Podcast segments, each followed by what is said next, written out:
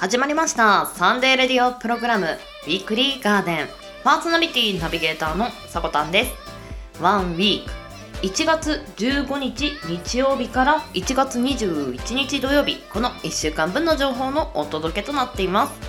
今週の記念日の担当は新年明けて初登場となりますワンナビさんの登場です。はい。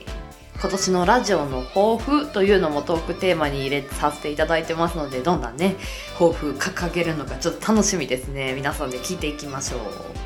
そしてショートコーナーでは2022年まあ去年までは毎月第1週に放送していた本と会話するラジオが3週目にお引越ししましたので今年2023年からは第3週目がお決まりとなりますが本と会話するラジオ。今週はゲストさんに来ていただいてます。ポンコツ丸さんです。私あのポンコツ丸さんとは結構長い付き合いになるんですけれども今回その本の紹介で読んでいただいた部分また新たな一面が見れてとてもちょっと良かったです。面白かったのでぜひぜひ皆さんもねポンコツ丸さん知ってる方はあこんな一面あるんだとも思うと思いますし初めて聞く方はあこういう人いるんだなとねぜひね知っていただければと思います。そして番組最後までお付き合いください。週末週明けいかがお過ごしでしょうか？というところでオープニング入らせていただきます。まあ、この放送日が1月15日ということは1月ももう半分終わってるんですよね。もう確かにお正月ムードっていうのは全然通り過ぎて普段の日常に戻ったと思うんですがもう半月ということはこの時間をかける24してしまうと1年って終わってしまうんだなって思った時いや本当に短いなと。終わる時にあああっという間だなと感じることはあるんですけどあ半月ってことはね今年に掲げた目標を一生懸命達成していくにはなんかちゃんと心がけて行動していかなければいけないんだなっていうところを改めて思いましたしまあそれにプラスして年を取るごとに時間が短くなるっておっしゃるじゃないですか。まあこれジャネーの法則って言うんですけれども、まあ例えば中学2年生が14歳だったとして1年は14分の1なんですよね体感が。けれどもまあ、例えば48歳の人にしたら48分の1になるわけです。まあ、こういった分母数が増えてで上の分子、まあ、1年が365日というのは変わらないのででそれで時間が短く感じてしまうっていうところなんですがでなんとかねやっぱりあの満足度を上げたいというか今年1年楽しかったなとかなんか実りがあったなとかなんかそういう風に年末に思いたいじゃないですか。なのでちょっとあのここでさらに今年1年をしっかりね駆け抜けれるようにっていうところでそのジャネの法則に逆らう方法が2つあるんですけれどもまず1つ目が新しい経験もう何をするにもストレス対策にも何をするにも新しい経験。マンネリ化を打破するにも新しい経験。新しい経験ってどれだけの効果があるねんってぐらいいろんなところでもう新しい経験。って言われてるんですけど是非ねあの新しい経験してみてください。そして2つ目なんですけれどもストレスを感じるチャレンジをする。面白いですよね。自分がまだこのストレスに対しては対処法をしていないんだなっていう考えにもなるので、まあ、何か新しいことを考えるきっかけになったりするんですよ。例えばそのストレスが勃発しないような環境づくりをするとかこのストレスに対して受け取りをどうするかとかインプットもアウトプットもどうするかみたいな。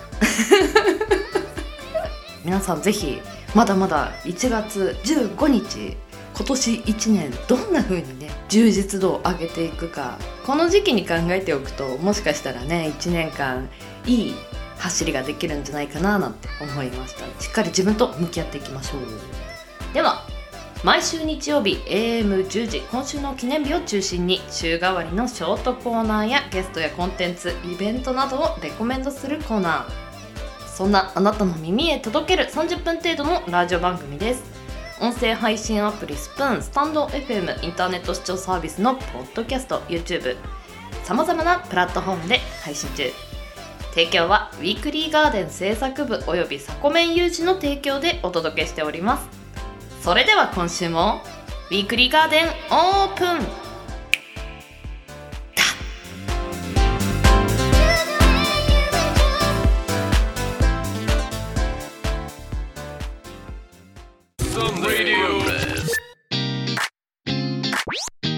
サンデーレディオプログラムウィークリーガーデン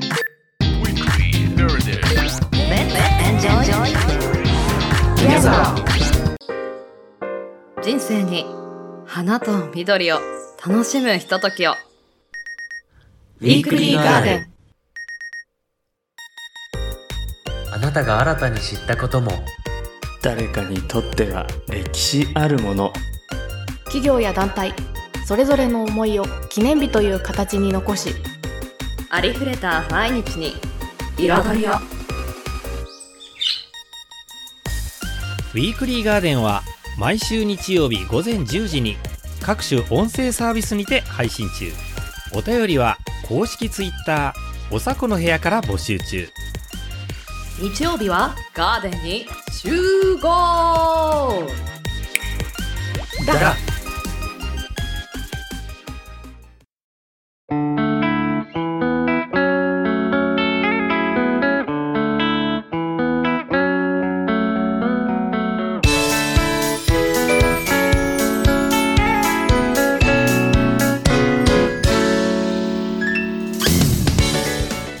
2023年1月15日日曜日から1月21日土曜日。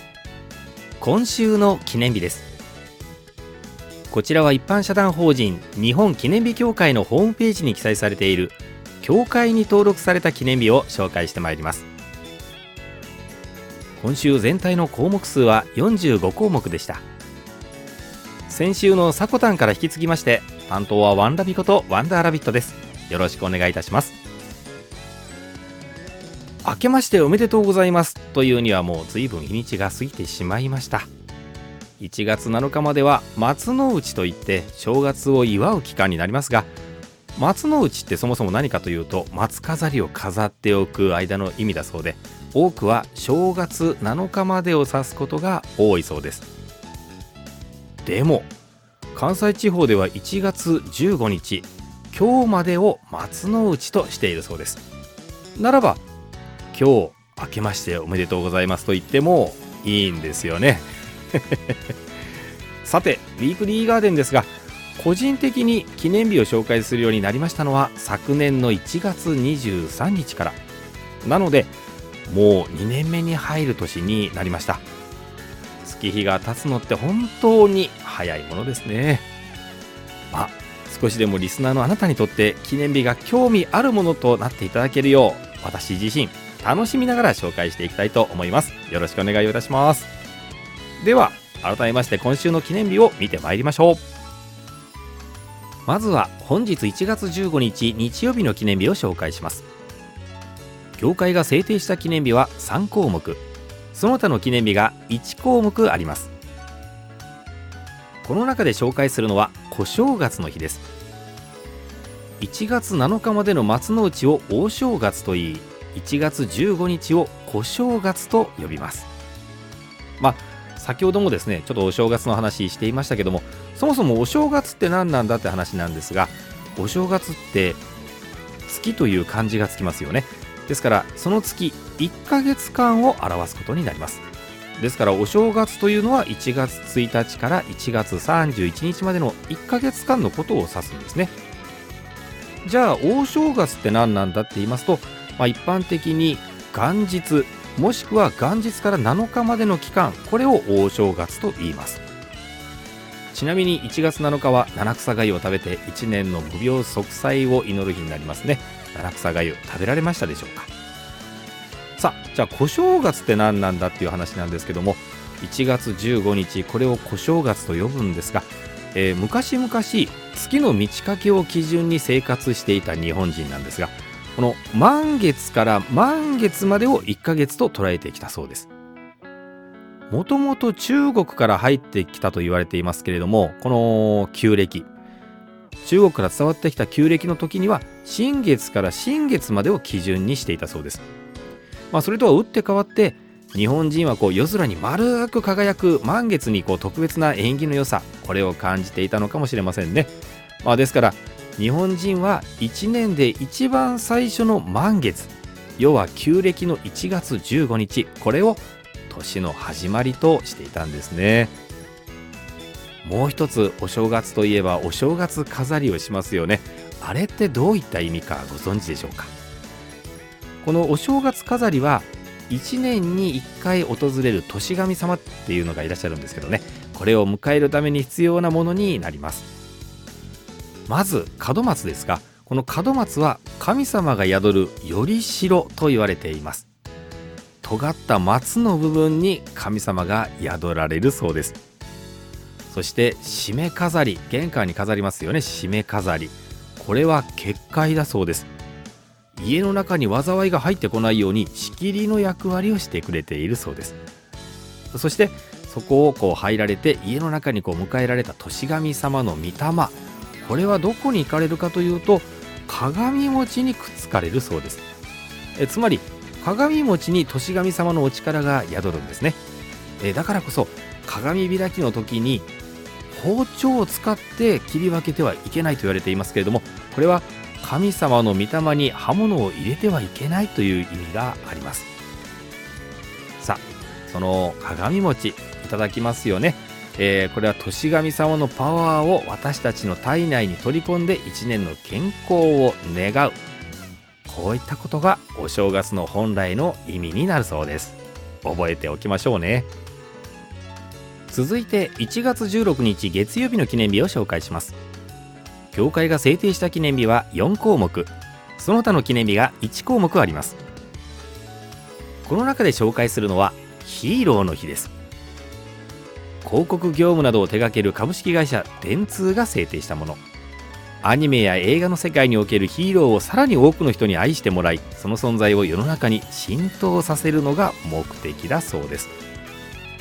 これ1月16日の読み方ですよね。ヒーローと読む語呂合わせになっているそうですけどもヒーローといえばですね確かにあのアニメや映画の世界でこれまでこう数数えきれないくらい出てきてるじゃないですか。あなたが選ぶヒーローって誰なんでしょうかね？私はといえばそうですね。まあウルトラマン仮面ライダー世代ですからね、まあ、数えるとたくさん もう数えきれないほどあるんですけども。まあでも現実現実社会にもヒーローっているんじゃないでしょうか。いますよね。友達だったりクラスメイトだったり同僚だったり家族だったりいろいろいるんじゃないのかなと思うんです。あなたを助けてくれる人それがヒーローじゃないのかなと思うんです。まあでも個人的には代償を求めず助けてくれる。それがヒーローなんじゃないかなと思います。あの俺が助けてあげたんだからねってそんなことを言うのはヒーローじゃありませんよね。続いて1月17日火曜日の記念日を紹介します。業界が制定した記念日は4項目その他の記念日が1項目あります。この中で紹介するのはおむすびの日です。ご飯を食べよう国民運動推進協議会が2000年に制定したもの。ご飯のおむすびだけではなく人と人の心を結ぶおむすびの日を作ろうと全国公募をされて1995年平成7年に発生した阪神・淡路大震災でボランティアによるおむすびの炊き出しが人々を大いに助けたことからいつまでもこの善意を忘れないために大震災の起きたこの1月17日をその日付とされたそうです。おむすび。まあ、おむすびというとあのおむすびコロリンという昔話ですよね。おじいさんがおむすびを持って山に行ってそのおむすびがネズミの掘った穴の中へという昔話はよく知っているんですけども。でも改めてこの1月17日が阪神・淡路大震災が起こった日、えー、非常にですね痛ましい地震でした。でもその中で人と人が助け合ってそしてそこでボランティアでおむすびを炊き出しをされたと、えー、そういったですね本当にあの心温まる人と人のこうなんでしょうねご縁というか、えー、そういったことを記した記念日になっているようです。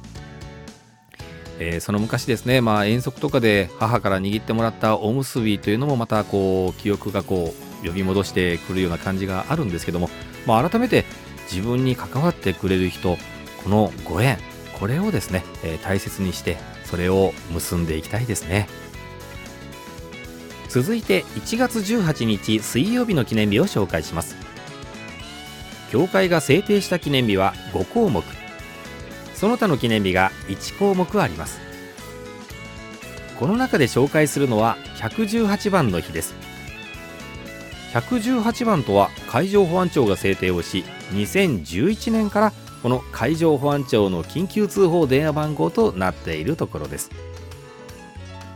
118番なかなか耳にはしませんよね。119番とか110番はよく知っていますけどもこの番号どんな時に電話をするのかと言いますと海難事故に遭遇または目撃した時見慣れない船不審な船を発見した時海でオイル漏れを発見した、まあ、そんな時にこの電話118番で通報してもらって海の安全を確保することが目的だそうです。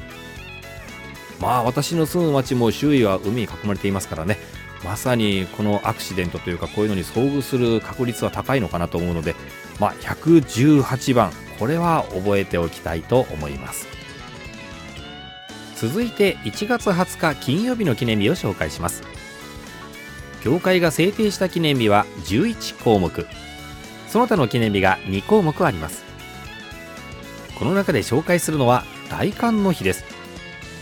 これ二十四節気の一つになりますよね。え二十四節気って何なんだと。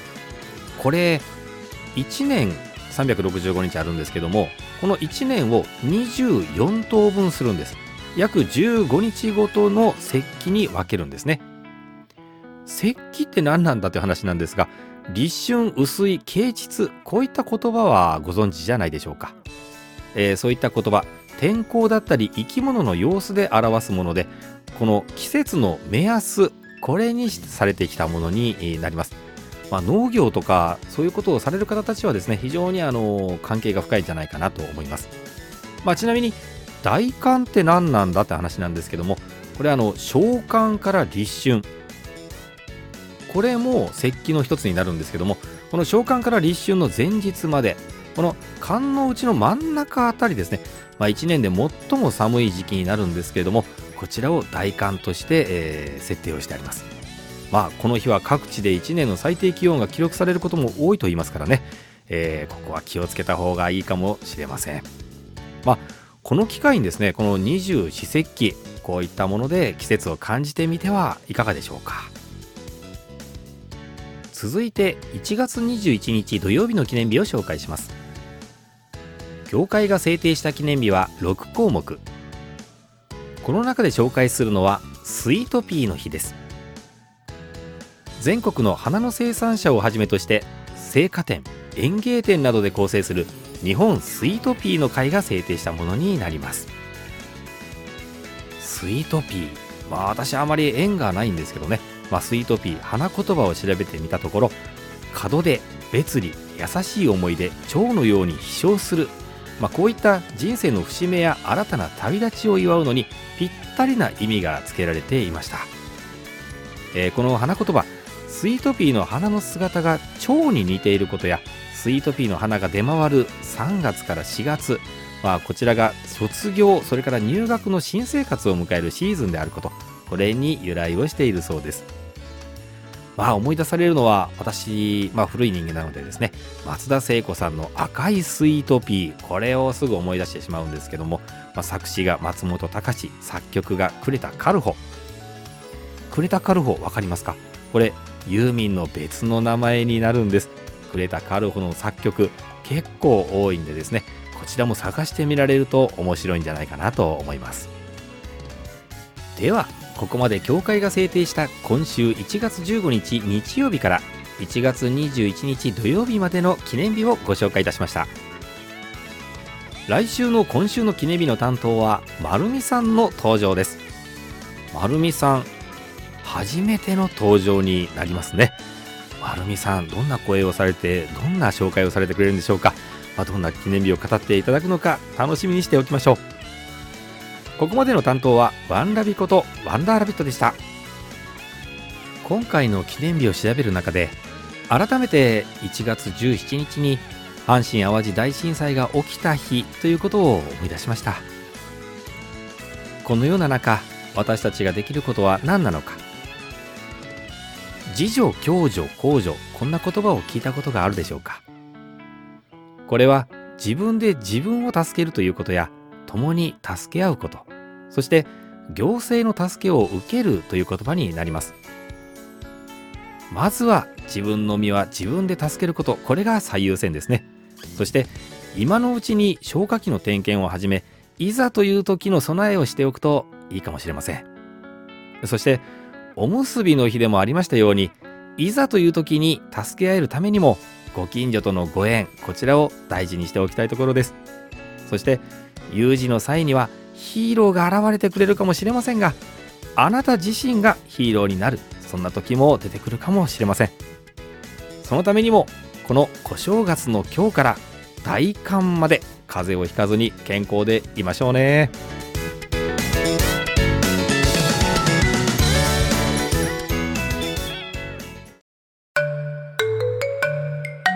記念日の種みんなでおっきく育てよう。ウィークリーガーデン。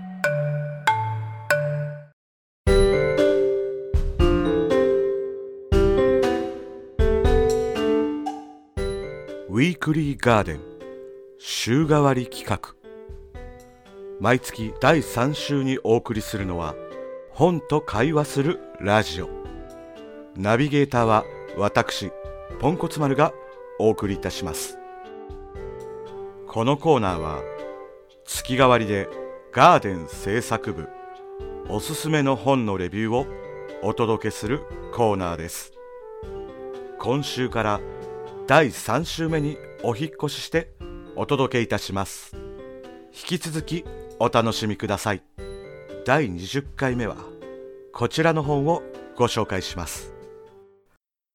JK インドで常識ぶっ壊される。今回は熊谷遥著。JK インドで常識ぶっ壊される。をご紹介いたします。インドは世界第7位の面積と世界第2位の人口を持つ。紀元前3000年のインダス文明の頃を起源とする国です。戦が繰り返されイギリスをはじめとする各国に翻弄された歴史を持ちます。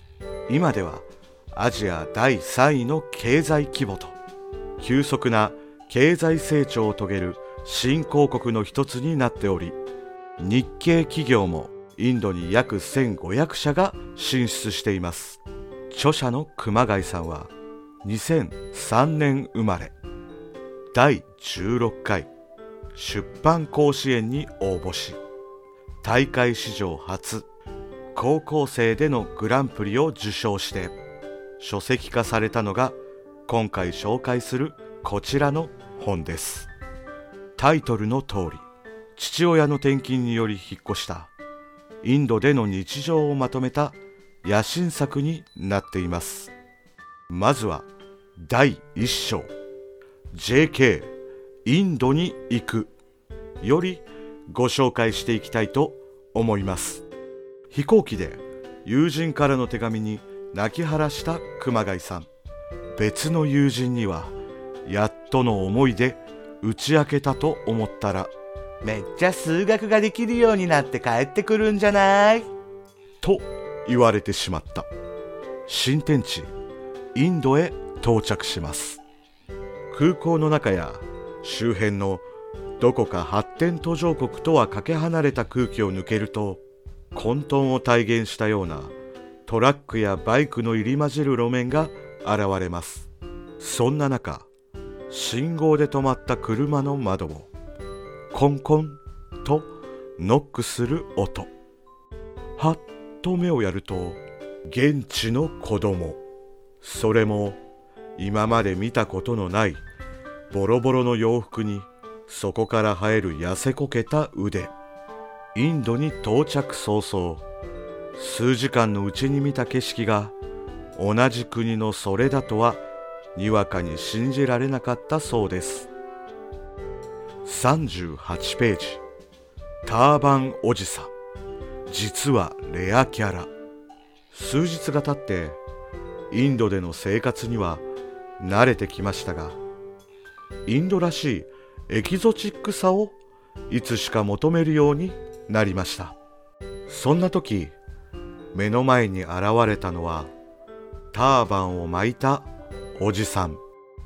突然目撃したインドらしさ代表の景色。しかしその時熊谷さんの親が衝撃的な事実を言い放ちます。それは一体何だったのでしょうか。83ページ。常識だと思い込んでいたこと。日本ではお手伝いさんや車の運転手のような人を雇うのは贅沢と思われがちですがインドでは決して珍しいことではありません。お手伝いで雇っているブミちゃんにそのレシピの3分の1の量を作ってほしいというリクエストをすると3分の1とは何ですか？という返答が返ってきます。ブミちゃんはヒマラヤ山脈のふもとダージリンで育ち満足に学校に通えないまま都会へ出てきていました。それを知ってから複雑な思いをする熊谷さんでしたが母親からは誰かが雇わないとブミちゃんも生きていけないからね。と言われます。熊谷さんはこの時どう感じたのでしょうか？高校生の熊谷さんに与えられたインドというカオスとの出会いここで紹介した以外にもこの本では児童労働ストリートチルドレンスラムなどさまざまなインドの暗い奥が垣間見えます。しかしそこには希望があふれ子供の権利を守らんとする人々に熊谷さんもいつしか心打たれます。日本では決して経験し得ないことがこの本には詰まっていました。以上第20回本と会話するラジオで紹介いたしましたのは熊谷遥著。JK インドで常識ぶっ壊される。今日の担当はポンコツ丸でございました。はい OK です。いやーこれすごい内容気になりますよね。僕自体はまだ全部読んでないんですけど最初の導入の方を読んだんですね。本当に普通の女子高生が感じたことだったりとか思ったりしたことを等身大のままに書き記してあるんですよ。だからこそのインドのカオスだったりとか希望だったりとかそういったものがより一層鮮明に映ってくるしとても近い目線でインドのことを一緒に知っていけるみたいな一度読み始めたら止まらない感じの本だと思うんですよね僕これ。これを聞いてるリスナーの方々にもね。手に取って読んでいただきたいなと思いますね。というか一緒に読みましょう。えもう時間なんですか？えもっと喋りたいことたくさん。それではまた来月お会いしましょう。良い本との出会いがありますように。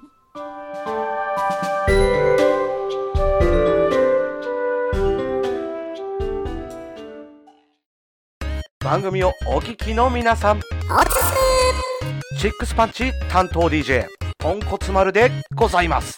この番組は私ポンコツ丸が毎回テーマに沿ってトークを繰り広げていくラジオ番組。放送中お便りリアルコメントもじゃんじゃんお待ちしております。放送日時は気まぐれに不定期放送中。最後に皆さんもう一回遊びに来てね。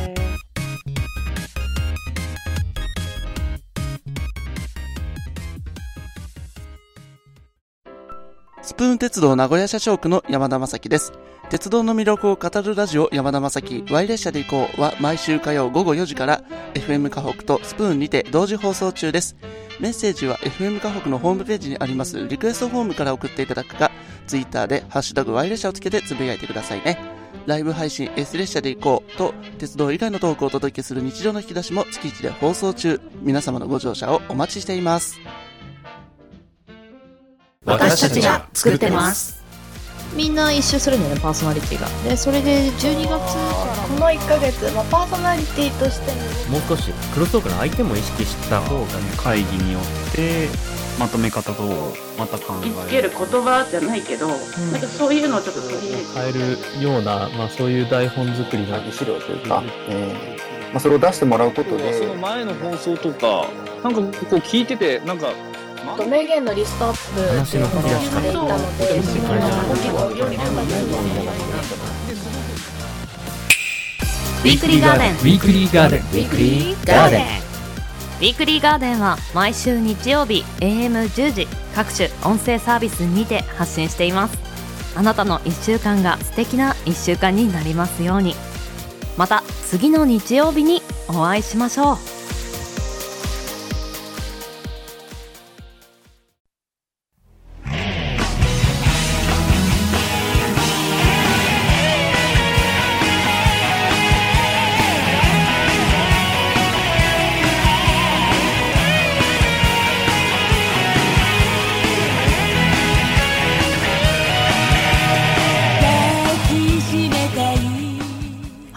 本日もクロージングのお時間です。ウィークリーガーデンシャープ 77CM の提供は音声配信アプリスプーンより。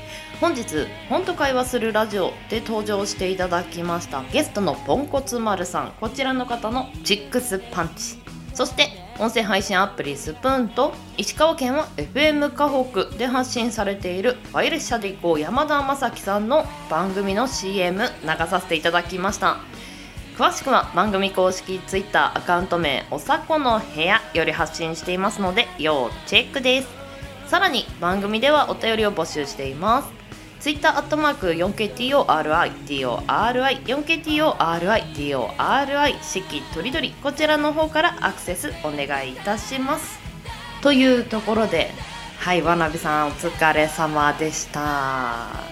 皆さんに記念日に興味を持っていただきたいと。なんとなく過ぎてしまう毎日ですけど、まあ、記念日などでねあ今日こんな日なんだと思って少しねじゃあそれを食べてみようかなとかこういうことを心がけてみようかななんて言って日々をね送っていると少し充実度が増したりしますよね。そういったお手伝いぜひ私もしていきたいなと思います。わなびさん一緒に頑張りましょう。お疲れ様でした。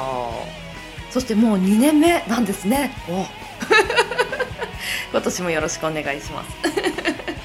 そして本日ゲストで来ていただきましたポンコツ丸さん。いつもとはねだいぶテイストが違うお話の仕方をね披露していただいたなと思います。CM もね流させていただいたんですけれども普段のおしゃべりはあちらのトーンなんですけれどもはあいろんな武器がありますね。登場していただいてありがとうございましたまたよろしくお願いします。ぜひぜひリスナーさんも本日お越しいただきましたポンコツ丸さんのチップスパンチ興味ある方は聞きに行ってくださいね。お願いします。では先週のウィークリーガーデンシャープ76にいただいたメッセージ紹介していきます。桜庭さんよりふみさんのサイドバイサイドツイッターとの連携が共有できててとてもいいですね。今年もよろしくお願いします。はい。今年もよろしくお願いします。先週のサイドバイサイドのふみちゃんの写真見ていただけましたでしょうか？レンガの写真。まだ見てない方はぜひ見てみてください。聞いてない方は聞いてみてください。そしてあちゃぼよりさこたんけましておめでとう。今年もよろしくお願いするでにょ。にょ。パクチー嫌い？はい。うさぎさんパクチー食べれるっていう豆情報のところからですね。はいよろしくお願いします。そしてしおさんより胃腸を整えるのは実は3日とろろとなる日があったりするのです。ふみさんの新コーナーまた新しい楽しみがと。今年もどうぞよしなに。とねこちらこそよろしくお願いします。ふみちゃんのコーナー楽しみですよね。2回目も。そしてあの3日とろろ私今年この日を初めて知ったんですけどとろろご飯って1回食べるとなんかハマってしまう癖があります。なんか連連続でね 食べたくなってしまうんですよね。皆さんいかがでしょうか？塩さんコメントありがとうございます。そしてその他ではヤーマンアットマークバリラジさんそしてほなみみーさんからもいただきました。多くのコメントありがとうございます。ぜひ今年もよろしくお願いします。というところで人生に花と緑を楽しむ瞬間をここまでのお相手はさこたんです。この番組の提供はガーデン制作部およびサコメン有志の提供でお届けさせていただきました。皆さんよきウィークリを。